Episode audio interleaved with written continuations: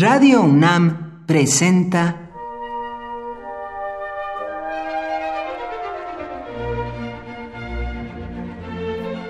Cuaderno de los Espíritus y de las Pinturas por Otto Cázares.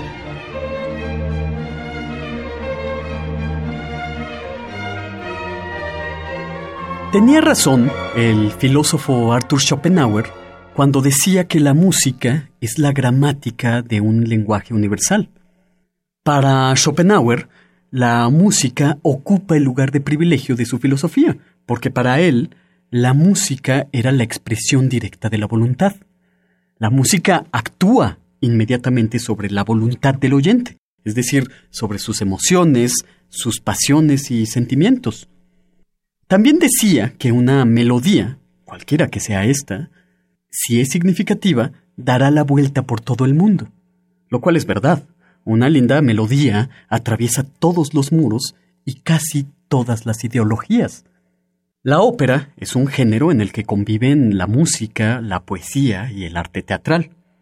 Arthur Schopenhauer despreciaba el género operístico. Pero las canciones de la ópera, las arias, han dado la vuelta al mundo una y otra vez porque son, mal que le pese, melodías bastante significativas.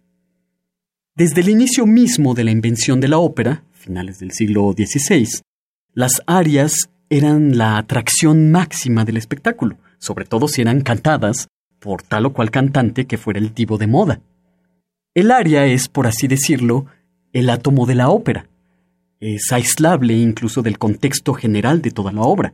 Todos conocen la Donna e Mobile, por ejemplo, pudiendo ignorar de qué trata Rigoletto, la ópera en la que aparece.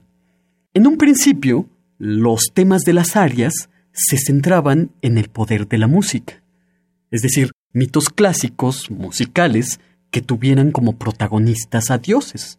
Al público que asistía a las primeras óperas o dramas para música, como también se les conocía, les causaba risa la convención estética fundamental del género, es decir, el suplantar el recitado por el canto suscitaba risa que los personajes cantaran y que trataran todos sus asuntos cantando.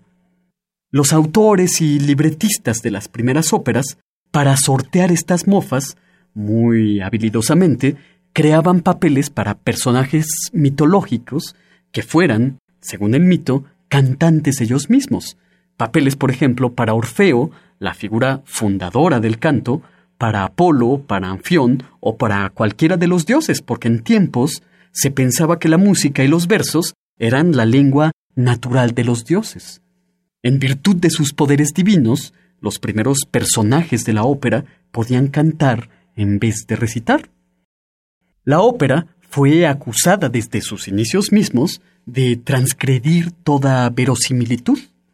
La peor crítica a la ópera proviene quizás de Arthur Schopenhauer, que hablaba acerca del paso de tortuga de sus tramas insustanciales que ponen a prueba nuestra paciencia.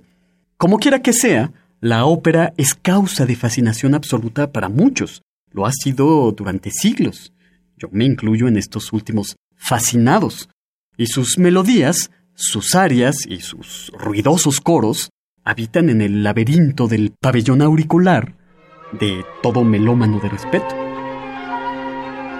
Por hoy, Otto Cázares cierra el cuaderno de los espíritus y de las pinturas.